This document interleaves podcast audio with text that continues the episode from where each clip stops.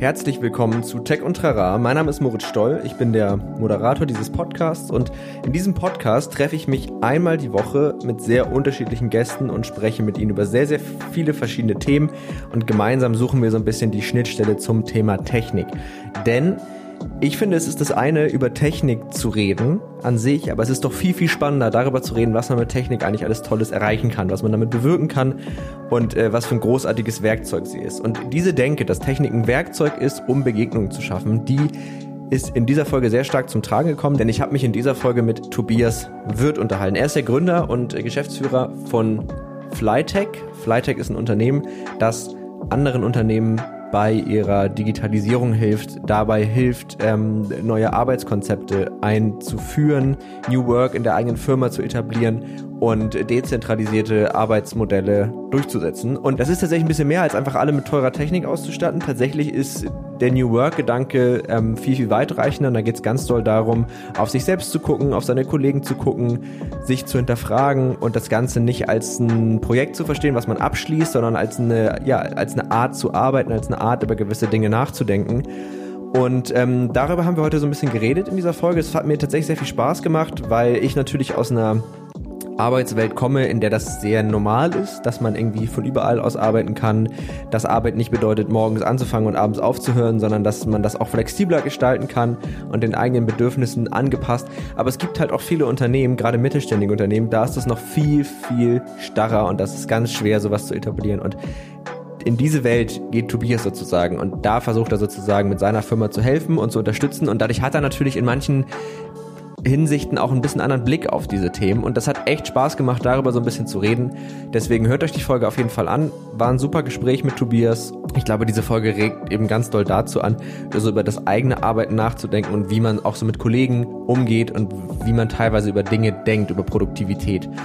Ja, ich glaube, ich habe genug geredet. Wir hören uns nach dem Intro wieder. Viel Spaß mit der Folge.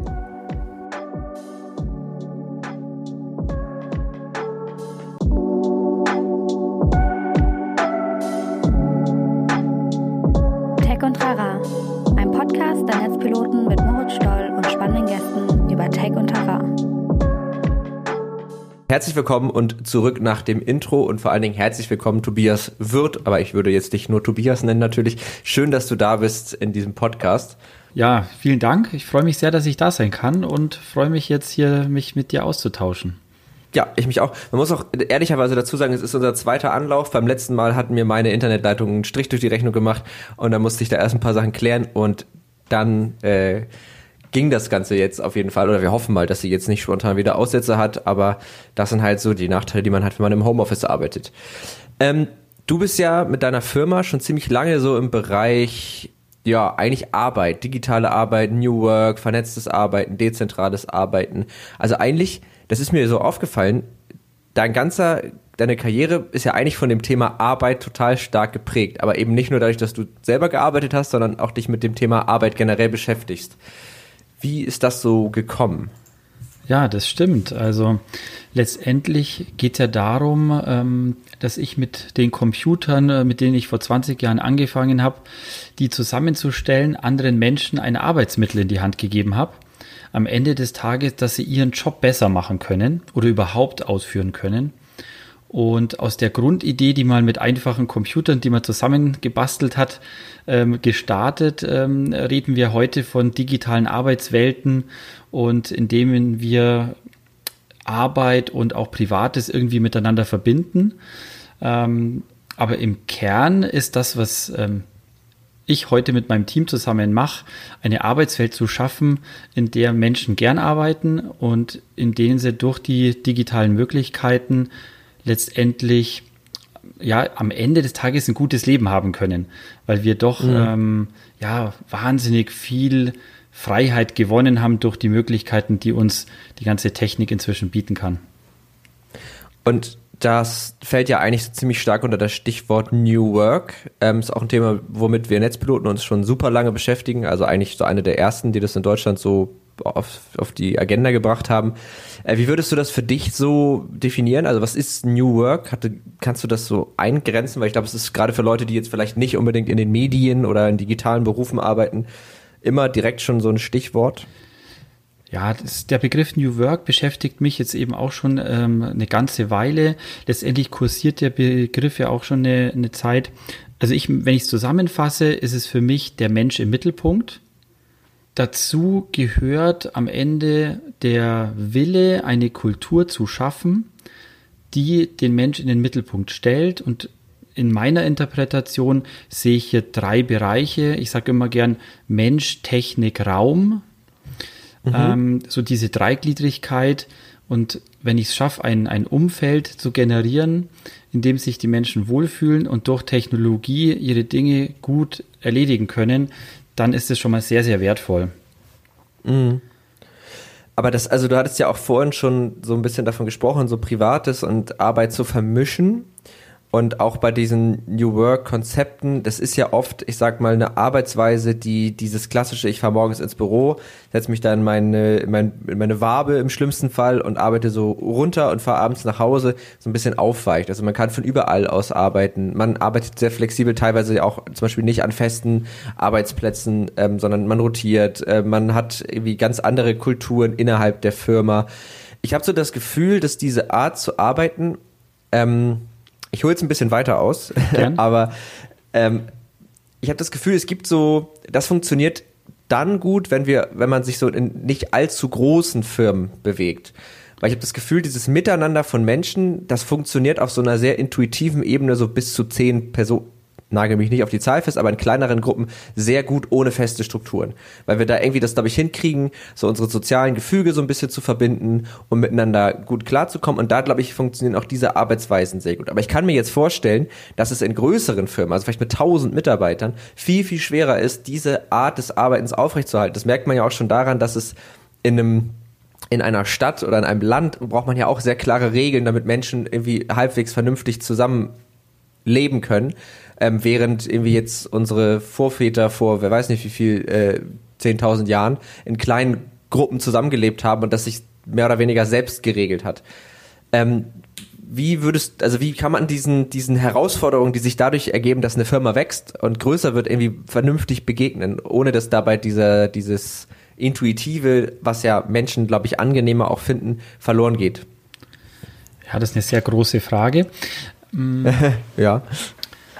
Also im Kern sehe ich so, dass mit New Work erstmal beschrieben wird, dass wir ähm, Regelwerk auch brauchen. Also meine, meine Meinung ist, wir brauchen weiterhin ein Regelwerk, wir brauchen mhm. ähm, einen Rückzugsort und wir brauchen eine Art ähm, Hafen, Homebase, wie man es nennen mag, für den Einzelnen. Also wenn sich ein Mensch, wenn er nicht mehr weiß, wo er hingehört, vor lauter Flexibilität, ich bin überall und tausend verschiedene Dinge, dann wird er sich in der Regel nicht mehr wohlfühlen.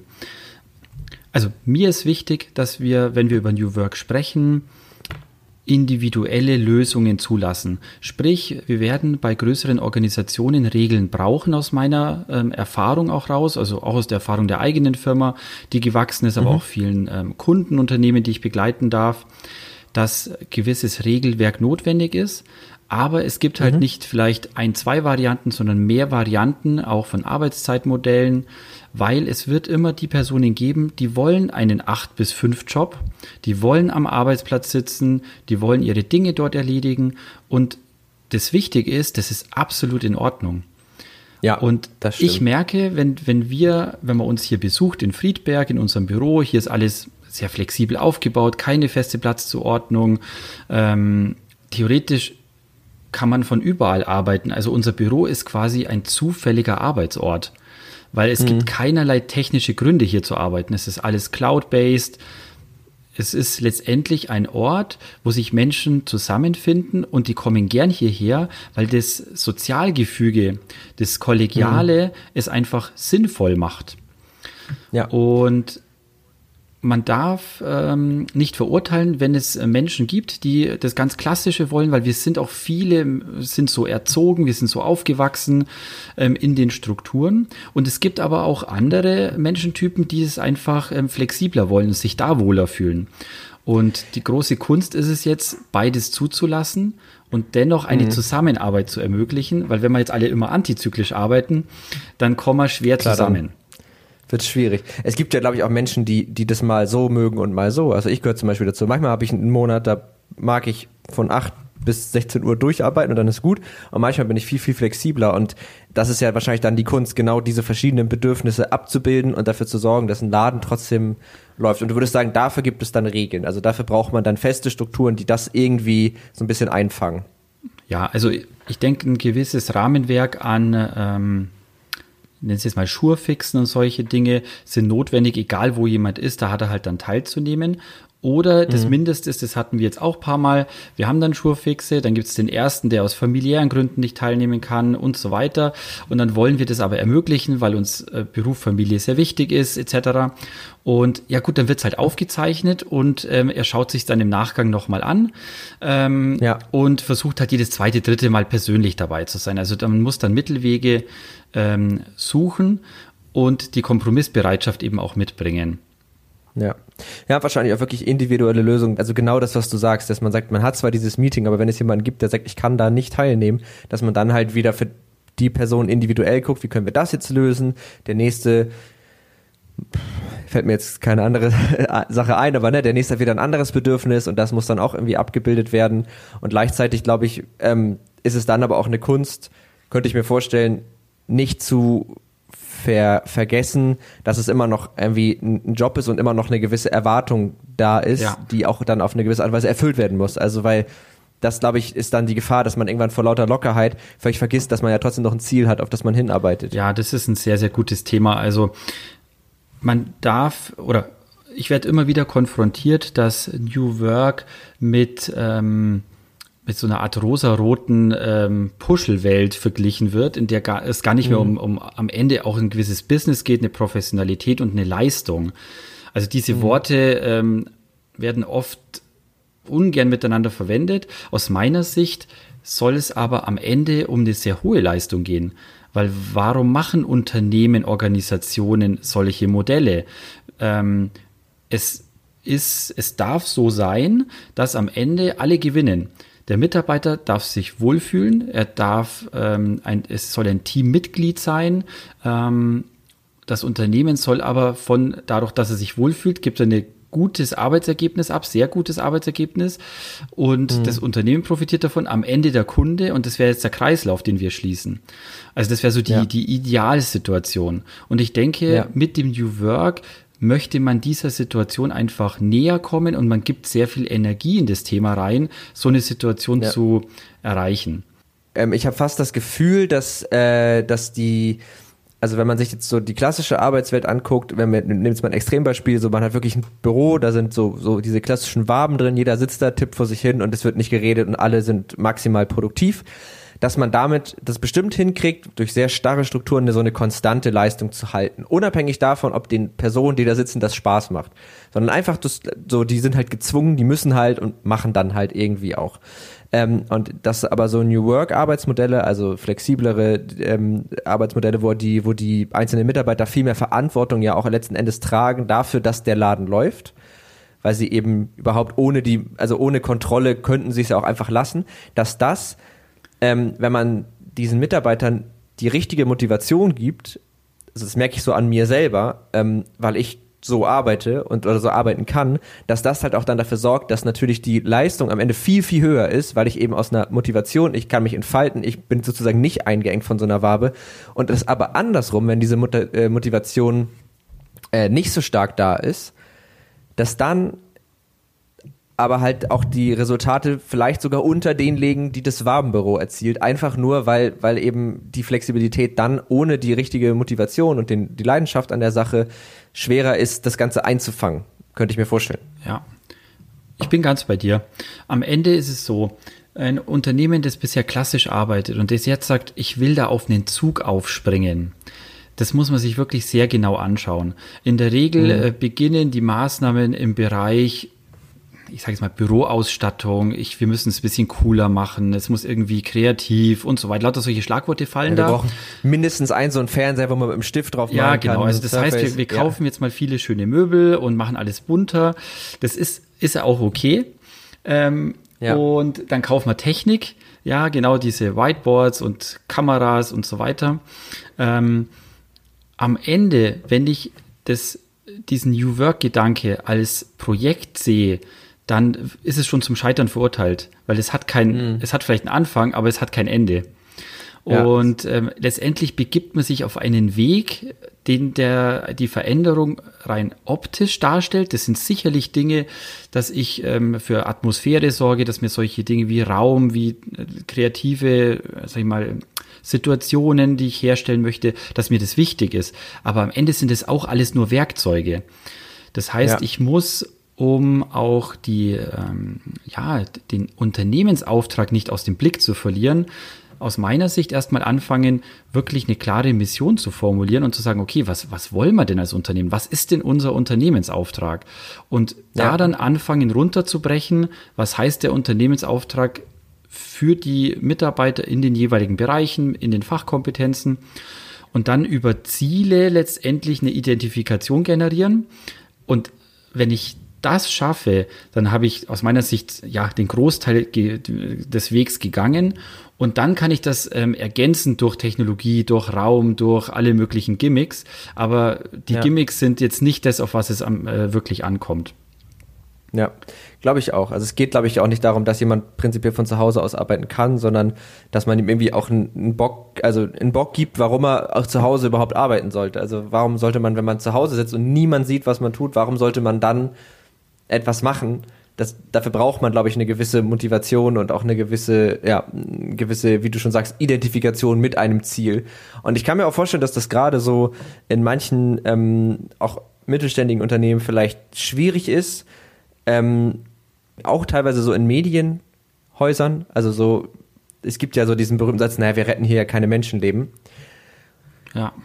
So, ne, und dann, das ist jetzt, es gibt ja so eine bestimmte Berufsgruppe, zu der ich mich irgendwie auch zählen würde tatsächlich. Und da muss dann halt, glaube ich, die, die Motivation auch vielleicht über so eine persönlich, persönliche Entwicklung irgendwie auch noch stattfinden. Also, dass man das Gefühl hat, ich kann mich hier einbringen, ich kann mich hier und das, was ich kann, so wie ich bin, in die ganze Chose mit einfließen lassen und mich ein Stück weit selbst verwirklichen oder zumindest auf die Art und Weise arbeiten, wie es für mich halt gut ist oder wie ich mich gut fühle. Ja, ich kann mich da sehr gut reinversetzen, weil die Frage ist immer, das, was ich leiste, ist jetzt mein Beitrag relevant für, und für was relevant und im Verhältnis zu ja. was. Wenn ich da natürlich ja. jetzt wirklich den, ja, diese, ähm, ja, es gibt Menschen, die Unglaubliches leisten, Unternehmen, die für Gesundheit sorgen, die für, also die Gesellschaft einen riesen Beitrag leisten. Es ist die Frage, was ist mein Beitrag, wenn wir jetzt hier einen Podcast machen? Was ist mein ja. Beitrag, wenn jetzt hier ich dafür sorge, dass der eine jetzt hier eine Teams-Konferenz machen kann oder ein bisschen IT-Security? Okay, theoretische Sicherheitsstabilität, aber also die Welt wird es im ersten Moment nicht verändern. Aber das ist auch eine Einstellungsfrage, eine Blickwinkelfrage. Und ja. also mich treibt ernsthaft an, dass ich jetzt hier in unserer Region die Unternehmen mitnehmen möchte auf diesem digitalen Weg und ihnen die Augen öffnen möchte, dass wenn sie sich nicht mit den digitalen Möglichkeiten beschäftigen, dass viele Unternehmen in einigen Jahren gar nicht mehr da sein werden. Und ich, mhm. ich versuche auch ähm, bei uns in der Mannschaft eine, ja, Sensibilisierung herzustellen, dass ich sage, naja, du bist ein Mitarbeiter, du bist am Support, du entstörst hier eine Kleinigkeit, aber schau mal her, am Ende ist es ein Zahnrad in dem ganzen System und wenn das eine hm. Zahnrad klemmt, klemmt irgendwann das ganze große. Und wir sind halt ein Teil davon. Und ja. also mich macht es dann auch stolz, wenn ich an so einem Unternehmen vorbeifahre und dann dahin sehe und mir denke, wir begleiten dieses Unternehmen und wir tragen einen Teil dazu bei. Und dann ist es, wird es jetzt die Welt in dem einen Schritt nicht gleich komplett verändern, aber es ist ähm, ein Schritt in die richtige Richtung. Und ja. wenn da natürlich möglichst viele Teammitglieder einer Organisation so eine Einstellung zusammenkommt, äh, dann ist, glaube ich, echt richtig viel möglich. Ähm, und dann wird auch. Arbeit als was ganz anderes empfunden, als oft der Begriff Arbeit ähm, im ersten Moment ähm, ja. sichtbar macht. Das muss ich auch sagen, das ist, also, das ist ja auch der Moment, wo Arbeit cool wird, wenn man nicht mehr so das Gefühl hat, dass es gerade Arbeit ist, sondern weil man irgendwas für etwas tut. Also mir geht's zum Beispiel bei, beim Thema Podcast so. Also natürlich weiß ich auch, wie du schon gesagt hast, ich, niemand wird jetzt diesen Podcast hören und dann von Krebs geheilt sein. Aber ähm, ich, also erstmal tut es mir tatsächlich sehr gut, mich mit, mit, mich mit Leuten zu unterhalten. Ich habe auch das Gefühl, dass es meinen Gesprächspartnern irgendwie was gibt, wenn wir uns unterhalten, weil man in sich in so einem Podcast ja auch wirklich sehr intensiv verhält. Und natürlich habe ich auch die Vorstellung, dass das Leute hören und da vielleicht wirklich was draus mitnehmen. Also, dass jetzt vielleicht diesen Podcast jemand hört, der in einem Betrieb arbeitet, wo vielleicht manche Dinge noch nicht so umgesetzt werden und vielleicht Homeoffice ein Problem ist, wobei ich mir das jetzt schon fast nicht mehr vorstellen kann nach Corona, aber ne, so in die Richtung und der vielleicht nochmal irgendwie einen Schwung mitkriegt oder in einer ganz anderen Folge vielleicht irgendwas versteht über irgendwelche Prozesse, die, ähm, die so stattfinden bei Menschen in gewissen Situationen. Und das ist irgendwie einfach, also das, dann macht es halt Spaß und dann ist es irgendwie auch nicht mehr so eine richtige Arbeit. So. Andere Frage, übrigens, wir haben es noch gar nicht gesagt, dein Unternehmen heißt Flytech. Vielleicht sollte man das mal an irgendeiner Stelle, wollte ja, ich das mal erwähnt haben. Das hat sich noch gar nicht ergeben irgendwie. Ähm, Genau, äh, eine andere Frage ist, wie stehst du so zum Thema 40-Stunden-Woche? Ist ja tatsächlich auch was, was so zunehmend mehr äh, hinterfragt wird. Wie ist so deine Haltung dazu? Hm. Also meine, meine persönliche ist, ich habe auf die Stunden mein Leben noch nicht geschaut. Ähm, also ja. mal ganz für mich als, als quasi der von seiner Jugend an in den Unternehmer reingerutscht ist und sich da weiterentwickeln durfte, ähm, war die Zeit nie wirklich der Faktor. Letztendlich ging es mir immer darum, was zu bewegen. Und bei aller Effizienz, von der wir oft sprechen und Automatisierung und was kann man hier noch besser machen, am Ende, wenn ich wirklich was bewegen will, dann muss ich auch Zeit investieren, weil letztendlich brauch, braucht braucht man selber ja auch ähm, die Möglichkeit, Dinge zu reflektieren, sich selber wieder ähm, ja weiterzuentwickeln. Das kostet Zeit und ist dann auch ein guter Invest, wenn ich weiß, warum ich es mache.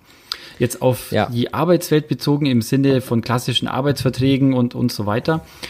Ähm, ja, gibt es ja auch zwei Lager. Auf der einen Seite ähm, ist es ja immer üblicher, ähm, Arbeitszeit eher durch zielorientiertes zu ersetzen. Also das ist ja die Vertrauensarbeitszeit. Äh, für mich mhm. heißt Vertrauensarbeitszeit, und das sage ich immer auch Mitarbeitern hier, nicht pauschal mehr als die vereinbarte Stundenzahl, sondern wir verändern die Sichtweise. Wir denken mehr in Zielen. Wo wollen mhm. wir eigentlich hin? Und wir machen öfter einen Abgleich über unsere Ziele und den Zielfortschritt und weniger, ob exakt die Stunden erfüllt sind. Ja. Ähm, hat natürlich wieder sehr viel mit Vertrauen zu tun und solchen Dingen. Ja. Ähm, ich merke aber, dass es, und jetzt sind wir wieder bei der Individualität, ähm, Mitarbeiter gibt, die sind unglaublich gestresst, wenn sie nicht ihr Stundensoll erfüllen. Also ich erlebe es mhm. eigentlich, ehrlich gesagt, zum Glück vielleicht, selten, dass jemand ähm, weniger arbeitet. Also meistens müssen wir eher die Menschen schützen, dass sie nicht zu viel arbeiten, dass sie sich eher ausbrennen. Ja. Also das ist eher so rum bei uns in der Branche und auch bei uns, dass wir da eher darauf achten. Und ich habe Teammitglieder, die dann sehr gestresst sind, dass sie nicht formal ihr Zeitsoll erfüllen und die wollen einfach einen Stundenvertrag, die wollen mhm. die erfüllen. Und da ist mir ehrlich gesagt egal, ob das jetzt ein 20-Stunden-Vertrag ist, ein 32 Stunden, 40 Stunden. Das wird halt vereinbart, wie es zu dieser Person am besten passt oder zu der Lebensphase passt. Ja. Und dann gibt es die Vertrauensarbeitszeit-Seite, ähm, ähm, die, das machen wir mit den Menschen, die wirklich ja noch, noch stärker Lust haben, ähm, auf Ziele hinzuarbeiten.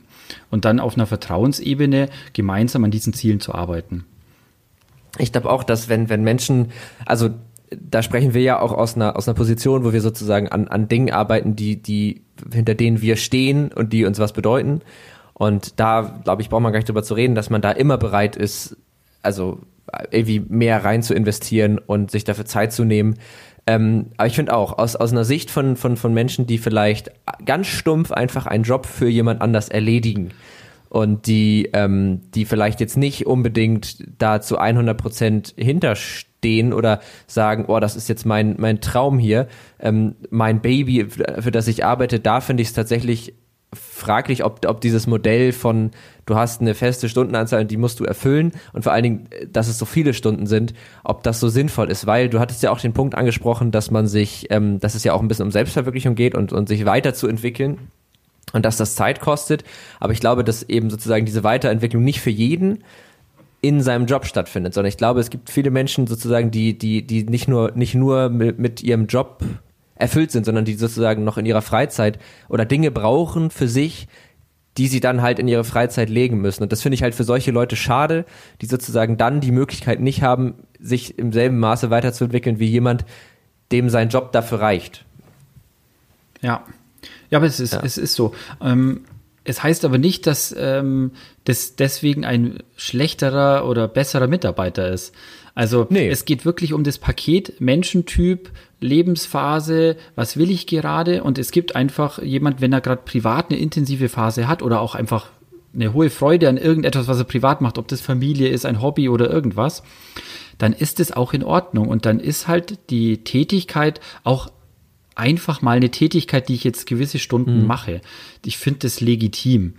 Ähm, ja. Natürlich, wenn jetzt ähm, ich jetzt für meine Organisation sage, wir wollen hier wirklich einen sichtbaren Beitrag leisten, wir wollen hier ähm, als Vorreiter gelten, naja, dann brauche ich eine höhere Quote an Menschen, die sich mehr damit identifizieren.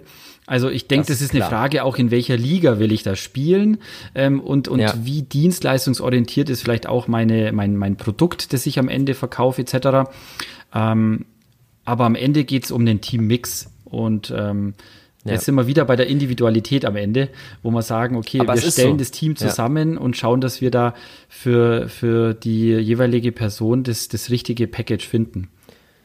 Ja, und ich, also ich glaube auch, was du gerade gesagt hast mit dem Thema, dass, dass man auch Leute hat, die vielleicht auch durch eine Phase einfach gehen. Also das kann ja ein Kind bekommen haben, äh, Weiterbildung im Sinne von vielleicht irgendwie noch ein Studium neben dem Job oder eine Scheidung oder irgendwas, was einfach besonders toll, besonders anstrengend oder besonders scheiße ist. Es gibt ja verschiedene Möglichkeiten, dass das eben, genau, also ich glaube, das ist wichtig, dass das auch Platz findet in, zumindest in, in einem Gespräch darüber, wie man arbeitet, also dass man das mit einbringen darf und dass wenn jemand vielleicht irgendwie gerade mega viel äh, im Privaten zu tun hat oder so Leute, die sich um ihre Eltern kümmern müssen, wenn die alt äh, werden und krank, und man mal einen Morgen hat und man denkt, ich, oh, ich kann nicht mehr, dass man dann auch einfach dem zumindest in, in, in, mal einfach auch nachgeben kann und äh, dass das zumindest irgendwie mit in die Arbeitswelt, dass es mit berücksichtigt wird. Ich glaube, das entwickelt sich auch gerade tatsächlich erst, dass das so stattfindet. Ja. Das ist aber wirklich eine Herausforderung, weil du musst es, das große Wort Kultur, Betriebskultur schaffen, mhm. das erstmal zuzulassen. Und ich sage ein ganz einfaches Beispiel. Wir haben bei uns in den Räumen kleine Rückzugslounge, nenne ich sie mal. Da ist so ein gemütlicher Sessel drin, mhm. kann man die Füße hochlegen, kann man sich einen Kopfhörer aufsetzen und vielleicht einen Podcast hören oder ein Webinar anschauen oder solche Dinge. Ja. das wird erstmal gar nicht genutzt, weil ja. wenn ich da reingehe, bin ich jetzt faul. Bin ich jetzt der, ja. die anderen haben Stress, gehen ans Telefon und äh, da ist einfach Action und jetzt ziehe ich mich zurück und gönne mir eine Dreiviertelstunde, in der ich mich jetzt vielleicht mit Fachwissen ähm, ausstatte oder auch mal ein bisschen entspanne und einfach mich nur gedanklich mal sortiere. Ja, und jetzt, ja. also ich muss ehrlich sagen, das ist nicht einfach. Das dauert bei uns auch weiter an und jetzt beschäftigen wir uns damit und wir haben auch wirklich die ganzen Möglichkeiten zur Verfügung und wir müssen immer wieder uns selber wachrütteln. Die Teamleiter, die Mitarbeiter, alle miteinander müssen wir da an uns arbeiten, das dann auch zuzulassen. Und das zeigt schon so ein kleines Beispiel.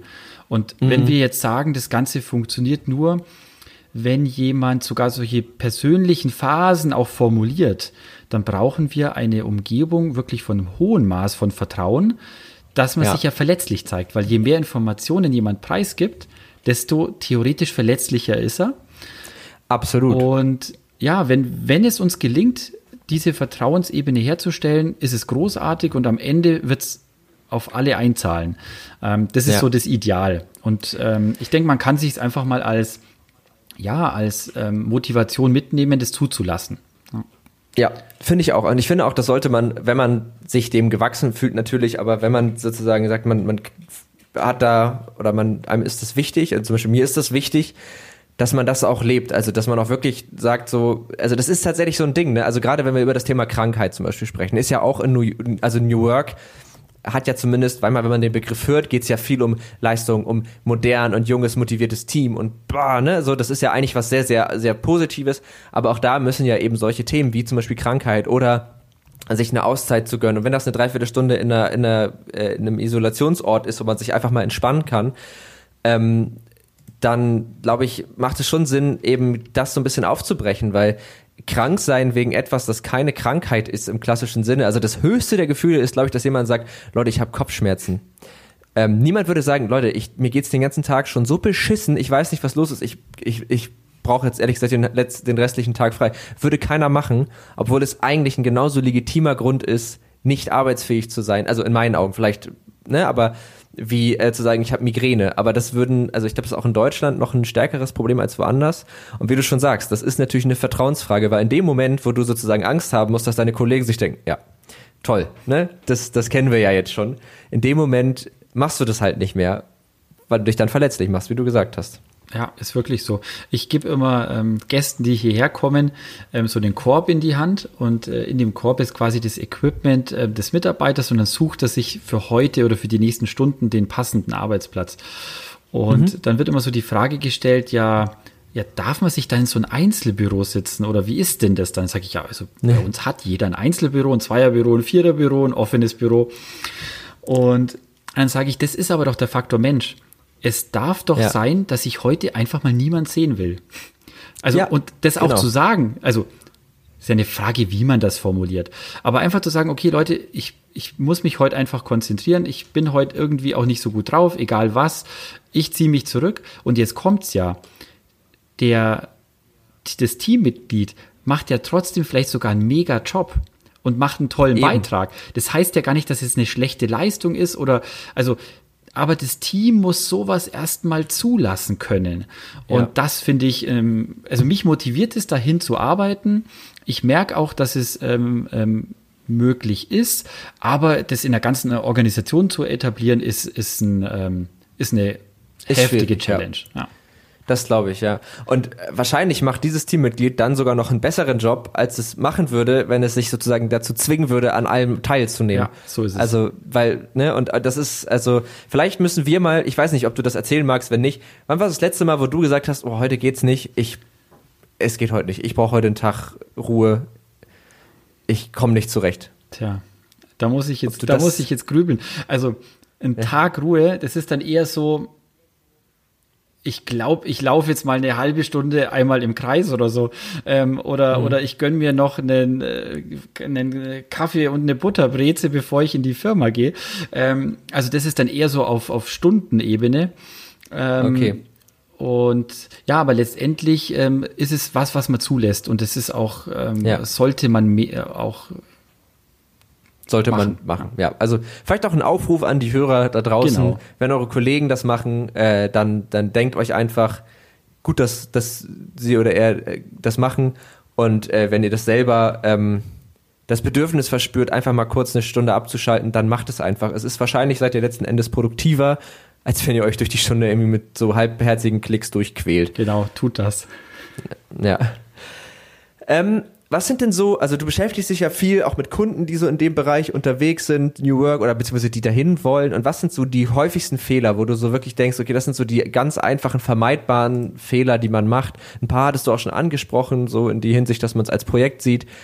Ähm, wo du sagst, das, dessen sollte man sich vielleicht auch im Vorfeld einfach bewusst sein, dass es so nicht funktioniert, so eine Kultur bei sich zu etablieren. Ich denke, ein Hauptfehler ist, dass man es als Projekt sieht und jemanden delegieren möchte.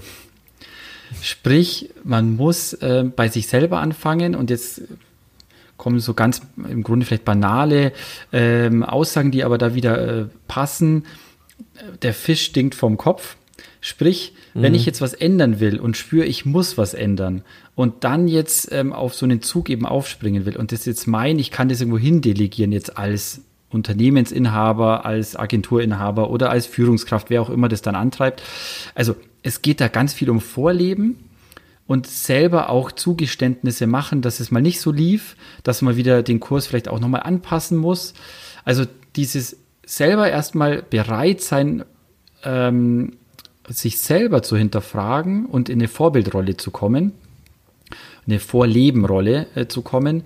Ich denke, das ist schon mal ein ganz wesentlicher Schlüssel und dass man es eben dann nicht bei Oberflächlichkeiten wie Möbel, Ausstattung, Technik lässt, sondern auch die Sachen anspricht, die auch schmerzen.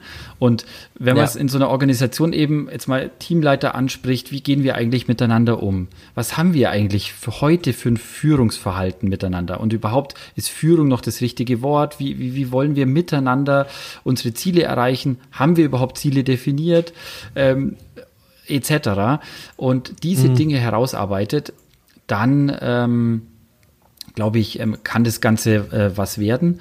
Am Ende kommen ja zu mir oft Unternehmer, Entscheider, die von der technologischen Seite kommen. Die sagen, okay, bei uns, ich würde gern flexibles Arbeiten ermöglichen, aber es geht praktisch nicht. Also die, ja, die ja. Mitarbeiter müssen ins Büro kommen, weil nur da können sie auf das ERP-System zugreifen. Und ja, die E-Mails gehen auch unterwegs, aber das Telefon wieder nicht. Und das ist immer so, so, so eine Viertel- bis Halbflexibilität, die mhm. dann so viel Schnittstellen generiert, dass es am Ende eigentlich Chaos ist. Ja. Und oft dann schwebt ein schlechtes Gewissen mit, wenn es dann um äh, Datensicherheit und solche Dinge geht. Das, ähm, bei Corona hat man da über viel jetzt auch hinweggesehen und bin da, da auch Freund von Pragmatismus, aber man muss da auch wieder ein bisschen aufräumen. Ja, klar. Ähm, und die kommen aus einem technologischen Aspekt zu uns und natürlich zeigen wir ihnen technische Möglichkeiten, Cloud-Themen, wie man ähm, Arbeit doch stark vereinfachen kann. Und ich sehe das immer, ähm, ich zeichne gern so ein Haus, ich nenne das so mal das Haus der Digitalisierung. Und da mhm. gibt es so ein Fundament. Und in dem Fundament, da ist diese Grundtechnik drin. Ich brauche ja, ich brauche eine, einen Datenzugriff quasi von überall. Ich brauche eine Grund-IT-Sicherheit. Ich brauche irgendwie einen Zugriff für die Personen, die, die mit den IT-Systemen arbeiten. Das ist für mich aber das Fundament. Das Fundament ergänzt sich dann eben gern ähm, durch die Frage des Arbeitsortes, wo ich sage, ja, wo arbeitet ihr denn überhaupt? Also, und wo sollt mhm. ihr denn arbeiten? Was ist denn sinnvoll eigentlich? Und mhm. wie kann man den umgestalten? Und eben auch dann der Faktor ähm, Mensch mit dazu. Was habt ihr denn für Charaktere im Team? Also wo steht ihr ja. denn da? Und das ist meistens der Moment, wo mich die Entscheider völlig verdutzt anschauen. Und dann so, ja. ich wollte doch 50 Surfaces kaufen oder ich wollte doch Cloud kaufen oder so. Ähm, und jetzt redet er was von hier äh, Wandel und Menschen und Führung und das ist auch so, so schön, wenn wir beispielsweise Microsoft Teams einführen sollen. Dann, mhm. ähm, ich habe die Denise im Team, ähm, die ähm, ist ähm, Wirtschaftsinformatikerin, aber hat sich stark mit dem Thema Change beschäftigt und die kann natürlich die Technik einführen und schulen, wie das geht, aber es geht im Kern erstmal darum, ja, was wollt ihr damit machen? Wie wollt ihr damit umgehen? Wer darf hier wen anchatten und darf jetzt der Azubi mhm. dem Chef einen Smiley-Emoji schicken und lauter solche Sachen? Und ja. das ist im ersten Moment echt immer Schock. Das ist fast schon für mich schon witzig, ja, wenn, wenn dann so die Gesichter ja. entgleisen, was will er denn jetzt? Ja. Und ganz oft kommt es aber vor, dass am Ende dieser Gespräche dann die Person nochmal zu mir kommt und sagt, ganz ehrlich, so habe ich es noch nicht gesehen. Und ja. ich stelle jetzt gerade fest, dass wir uns darüber erstmal intensiv unterhalten sollten. Und die ganze Technik, die machen wir dann auch, aber die müssen wir im zweiten, dritten Schritt erstmal machen. Genau, also erstmal braucht man, ich glaube, das ist auch vielleicht so ein bisschen die Quintessenz, man kommt halt nicht um die Auseinandersetzung mit sich selbst und seinen Mitarbeitern und seinen Kollegen drumherum. Also man muss einmal klar machen, wie wollen wir miteinander sein. Und wenn das steht, dann sind das halt alles Werkzeuge. Aber es sind halt, also Technologien können ja immer nur Werkzeuge sein. Und wenn ich nicht weiß, wie ich ein Waschbecken montiere, dann bringt mir auch die Ruhrzange nicht so richtig viel. Ja. Hinkt ein bisschen der Vergleich, aber ich glaube, ich glaube, er macht es halbwegs klar. Ähm, wir hatten jetzt tatsächlich so eine Idee, ich weiß nicht, was du davon hältst, aber irgendwie war das so, das würden wir gerne mal ausprobieren, aber wir sind da noch nicht so richtig äh, weitergekommen leider. Ich hoffe, dass das alles noch klappt, aber so eine Art VR-Office. Ja. Weil wir gemerkt haben, ne, also auch die Situation, in der wir jetzt hier gerade aufnehmen, wir ähm, sitzen beide vor unseren Bildschirmen, wir sehen uns halt auf einer planaren Fläche. Das ist cool, dass das geht und es gibt ja auch der Kommunikation schon ganz viel, dass wir die Mimiken sehen, dass äh, ich sehe, wenn du lachst, dass du siehst, wenn ich lache und so. Aber was halt total fehlt, ist, ist Proxemik. Also diese ganze Räumlichkeit, dieses, wie nah steht man sich, wie gestikuliert man, das ist alles nur sehr eingeschränkt sichtbar. Und äh, da hatten wir so die Idee, dass man einfach ein, eine Art Office macht, wo praktisch alle mit VR-Brillen ausgestattet sind und man trifft sich in VR-Chat und hält einfach da seine Meetings ab. Wie findest du diese Idee? Die Idee wird, ist der Weg, denke ich, auf, auf das es hinausläuft. Also Vielleicht, äh, bevor wir das ganze VR-Thema, ähm, man merkt ja jetzt schon die Ansätze, dieses reine Videobild zu optimieren. Also ich merke immer mehr Anfrage zu sehr guter Bild-Ton-Qualität. Das ist schon mal so das Erste. Mhm. Ich will den anderen wirklich genau verstehen, um auch vielleicht noch feiner herauszuhören, wie die Stimmung ist und solche Dinge. Dann technologisch passiert gerade wahnsinnig viel auch mit äh, künstlicher Intelligenz ansetzen, dass das Videobild live verändert wird, weil meistens hat man ja keinen Blickkontakt. Das mhm, ist auch stimmt. Ganz, wir gucken eigentlich immer aneinander vorbei. Ganz ne? spannendes ja. Thema. Ähm, wir schauen beide irgendwie so in die Kamera oder eigentlich auf das Videobild, aber da ist ja die Kamera nicht und dann schielt man so aneinander vorbei. Mhm. Und da gibt es jetzt eben ähm, erste ähm, Ansätze und ähm, also das ist in dieses Jahr noch verfügbar, ähm, dass man quasi das, den Blick ähm, verändert, also im Livestream, dass es sich so anfühlt, als ob wir uns in die Augen sehen. Und mhm. das, ähm, wenn man einmal, ich hatte das in einer Beta-Test ähm, erlebt, das macht gleich wirklich so, was ist denn jetzt los? Also das ist mhm. schon nochmal dramatischer Unterschied, ähm, wo man durch Technologie Emotionalität ähm, ähm, bekommen kann. Und ich denke, das ist im Grunde das, äh, wo deine Frage hingeht. Ähm, wie können wir trotz der ähm, Distanz das zwischenmenschliche Gefühl einfach ähm, noch mehr transferieren? Und ähm, das ist so ein Ansatz. Oder dass wir jetzt auch allein die Ansicht der Videobilder, nicht jetzt, wenn 30 Leute in der Konferenz sind, alle als 30 Bildchen, mhm. sondern eher so, so eine Art Roundtable, das ist so ein bisschen humorvoller, wie dann alle so aufgeteilt werden, vielleicht wie in so einem Sitzungssaal. Ja. Also da kommt auch ja. so ein bisschen ähm, mit dazu, dass entsprechend, ich sag mal, Business ähm, auch ja, man sagt ja gerne so ein bisschen Gamification. Also es, es darf auch mal einfach humorvoll sein, es darf ein bisschen gameartig sein. Ähm, und dann fühlt ja. sich wieder menschlicher, echter an. Also das sind ja so ja. die Ansätze, die gibt's ja ganz konkret. Und nächster Schritt mit VR ist halt das Thema, ähm, das funktioniert technologisch heute schon, schon einigermaßen. Absolut, ähm, ja. Ich gehe halt dann doch nochmal den Schritt recht stark weiter, indem ich, wenn ich so eine Brille aufhab, dann nehme ich mir aber andere Sinne, die ich aber ansonsten noch übrig habe. Ähm, mhm. Und ähm, so die, die Wahrnehmung des Umfelds etc. Und das verträgt auch nicht jeder. Ähm, das stimmt. Das ja. denke ich mal, das sind dann wieder, wieder die Themen. Also ich glaube dann eher an den Schritt, dass ich wie heute vielleicht vor einem großen Videokonferenzsystem stehe, wo ich jemand schon fast in lebensecht vor mir habe, ähm, dass es eher eine, eine Technik geben muss, ähm, dass ich diese ähm, Dreidimensionalität ähm, ohne diese Brille erleben kann. Ja, was ich da gerade, also es ist nur so eine Spinnerei, was ich gerade cool fand, die Vorstellung, dass man einen Raum hat und der eine Monitor, der Monitor ist sozusagen genau an einer Seite des Raums und füllt den auch komplett aus. Und genauso hat es die Person andersrum auf. Das heißt, es wirkt einfach wie eine Art Spiegel oder wie, ein, wie eine Verlängerung des Raums ins Digitale und jeder ist sozusagen auf seiner Hälfte, aber man ist eigentlich ganz weit auseinander. Weil das dann auch so, also dass die Person, die einem gegenüber ist, praktisch auch bei sich aufstehen kann und es wirkt einfach, als wäre da noch ein Teil des Raumes dran. Das ist aber nur das Videobild. So das, allein das könnte ja schon ganz viel machen, weil man auf einmal wie im selben Raum herumzulaufen sich bewegen kann und so. Ja. Zum Beispiel. Ist nur so eine Idee gewesen, die ich gerade im Kopf hatte. Coole Idee, so eine, so eine Videowand hätte was bestimmt für sich. Ja, ja, ein bisschen so wie die Spiegel in so einem Tanzstudio, weißt du, so komplett die komplette Wand runter und dann dadurch hast du dann irgendwie sowas wie einen Raum. Vielleicht, vielleicht hat ja jemand mal Bock, das zu bauen. Ja, genau, am besten so zum Ausrollen. Klippt man oben an, rollt's runter ja. und dann ist da. das wäre geil, das wäre richtig gut, ja. Und dann einfach die Kamera vernünftig äh, so ausrichten, dass es dann perfekt von der Perspektive her passt und zack, hat man, hat man das perfekte, äh, perfekte Videokonferenzraum. So ein bisschen wie dieses Holodeck. Ähm, Weiß ich nicht, ob das jetzt gerade das Holodeck das richtige Wort dafür war, aber egal. Jetzt haben wir in dieser, also wir haben in diesem Podcast Kategorien, wiederkehrende Kategorien. Ich habe mir sagen lassen, das braucht man in einem Podcast.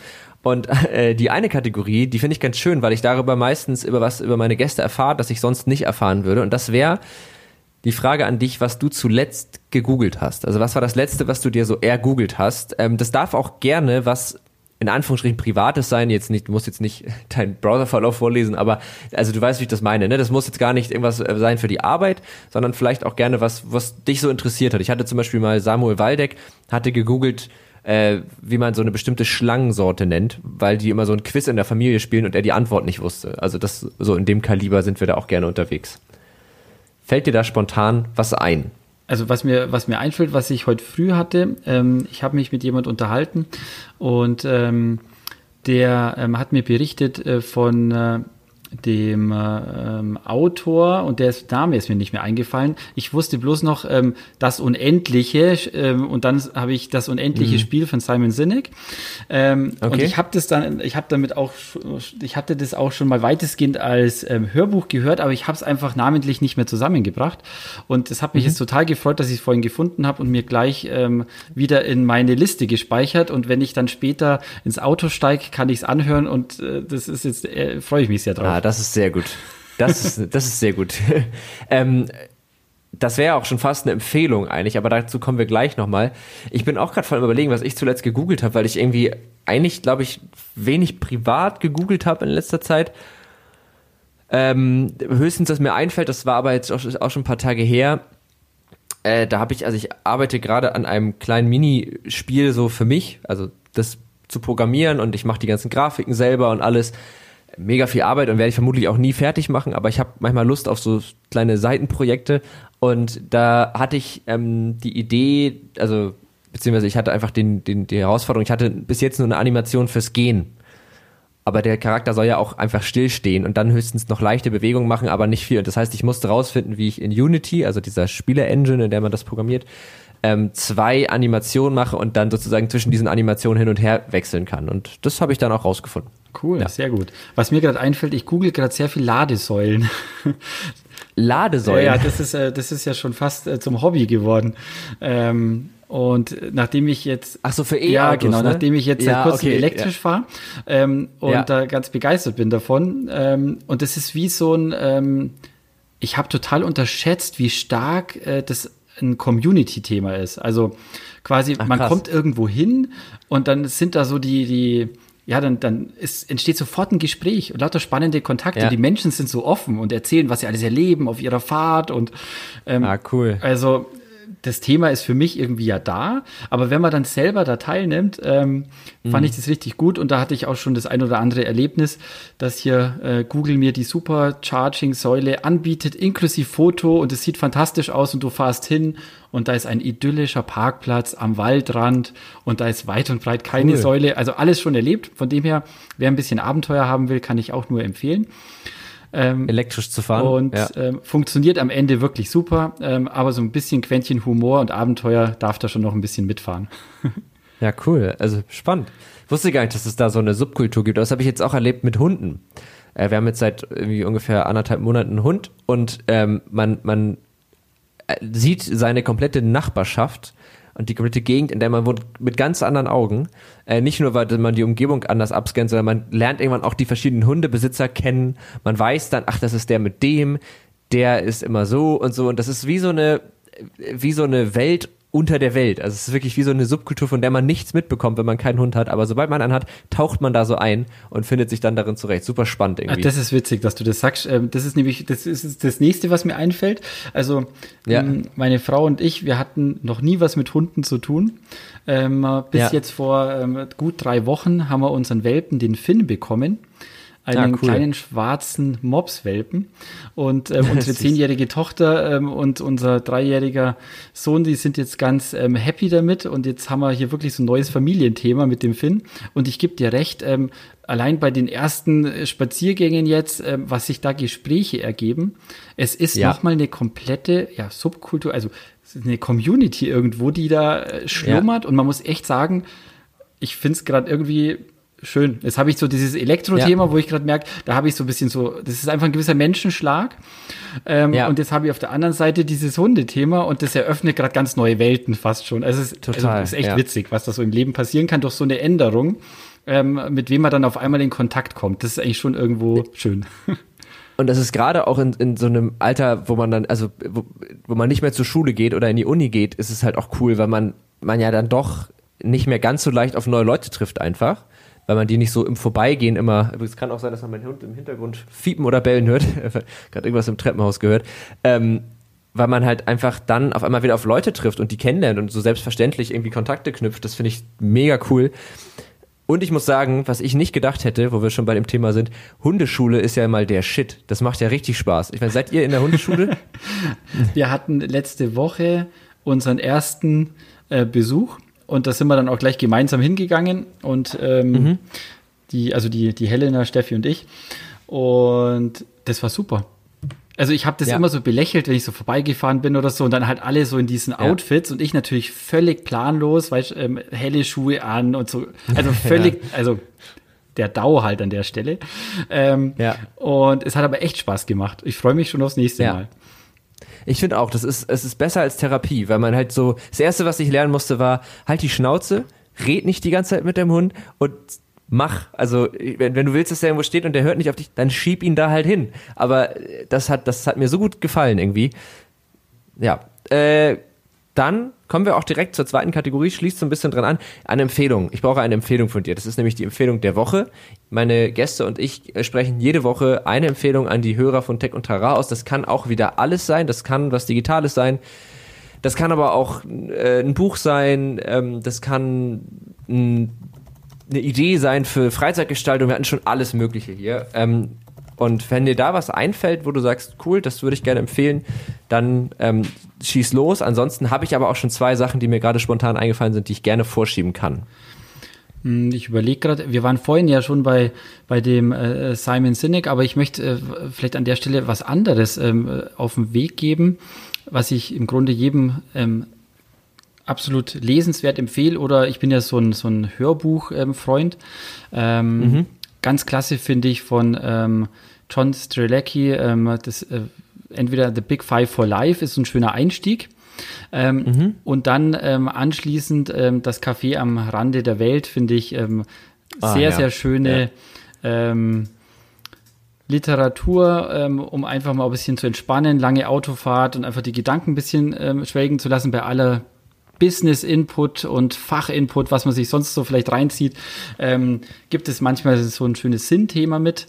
Und nachdem ja. wir so viel mit Tech-Themen äh, zu tun haben, ähm, finde ich es eigentlich eine schöne Ergänzung, weil am Ende ist es eine Klammer um das alles rum, was wir so tun. Also mhm. das kann ich absolut empfehlen. Absolut. Also ich habe das auch als Hörbuch tatsächlich gehört. Ähm, und ich habe das früher mal so ein bisschen belächelt, weil das so, ja, das sind halt äh, im Grunde sind es ja oft keine neuen Erkenntnisse. Also ne, man weiß das ja irgendwie schon, was einem da gesagt wird. Aber ich finde es irgendwie so schön, weil es auch so dieses, es muss jetzt nicht immer alles super anspruchsvoll und kompliziert sein und so. Manchmal ist es einfach auch schön, wenn man sozusagen die Dinge nochmal hört, die man vielleicht einfach auch nochmal hören muss. So, und ich, es gibt so einen Spruch, dieses, die Seele hört immer so ein bisschen mit.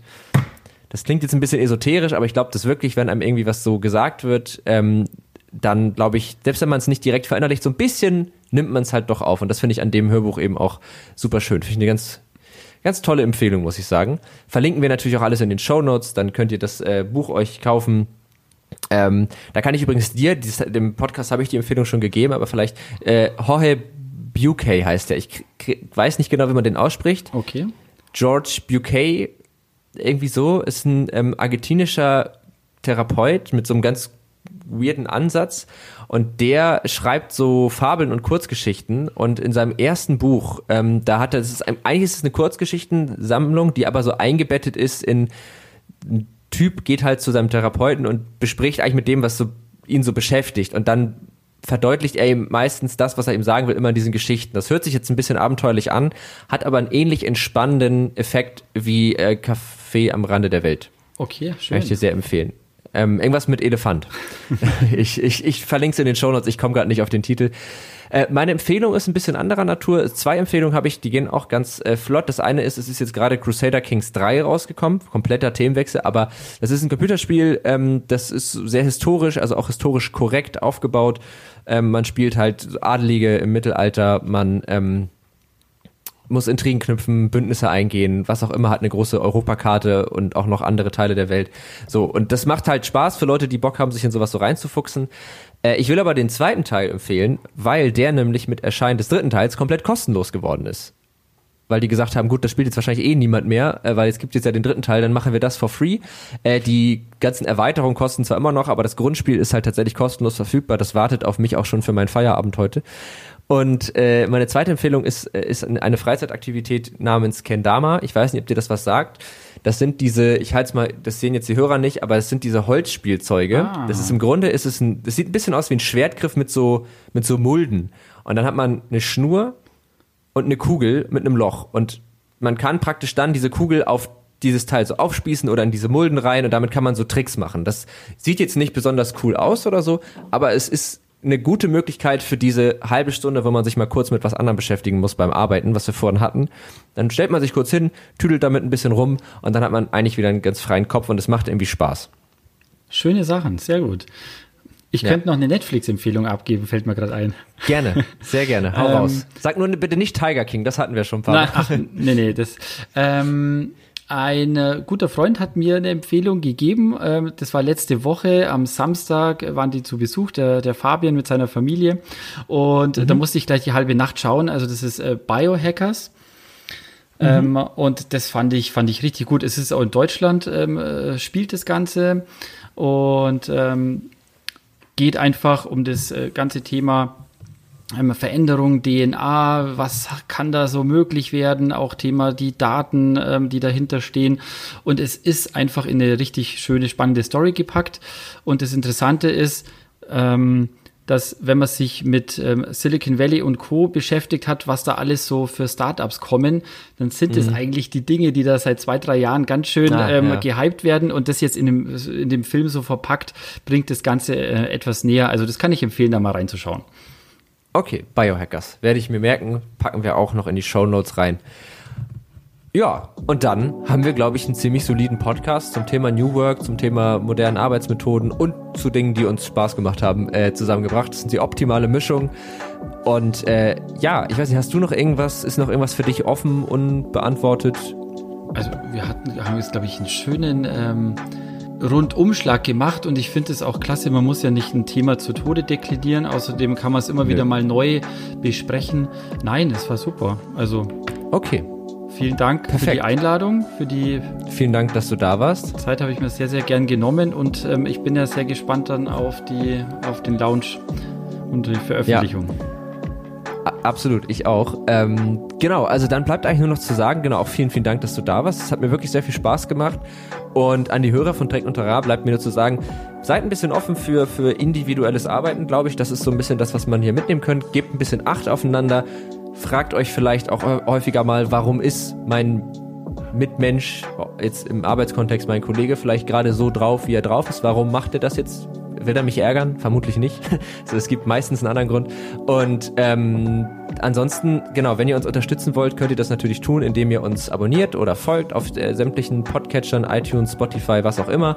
Ähm, und bei Fragen zu dem Thema oder wenn ihr auch vielleicht sagt, oh nee, da stimme ich gar nicht mit überein, ähm, dann könnt ihr uns jederzeit schreiben. Auf Twitter findet ihr uns unter Tech und Trara, auf Facebook und Instagram auch unter Netzpiloten äh, oder ihr schreibt einfach an unsere E-Mail-Adresse techundtrara.netzpiloten.de und dann landet das alles bei mir und dann kann ich das auch an alle möglichen Leute weitergeben. Ich kann es an Tobias weitergeben, was auch immer und äh, dann würde ich sagen, haben wir es geschafft. Mein Hund fiebt, ich muss los. Nein, muss ich nicht. Man soll sie ignorieren, habe ich jetzt gelernt. Man soll das Fiepen ignorieren. Aber ähm, ja, vielen, vielen Dank und dann bis nächste Woche. Servus, ciao.